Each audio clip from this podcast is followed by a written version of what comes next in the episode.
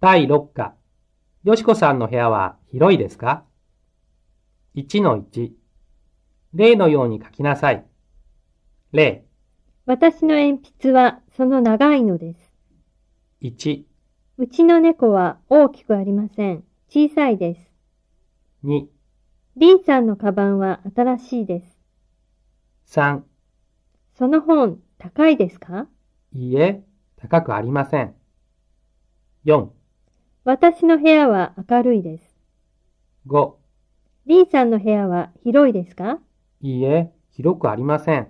狭いです。1-2。例のように書きなさい。例私の猫は小さいです。私の猫は白いです。私の猫は可愛いです。 1、私の傘は長いです。私の傘は古いです。私の傘は黒いです。 2、私の車は新しいです。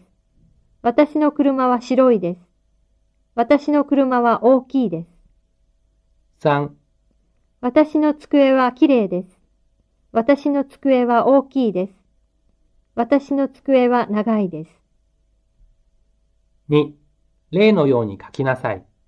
例よしこさんの部屋は広いですかいいえ、広くありません。狭いです。新しい部屋ですかはい、新しいです。だから綺麗ですよ。 ?1.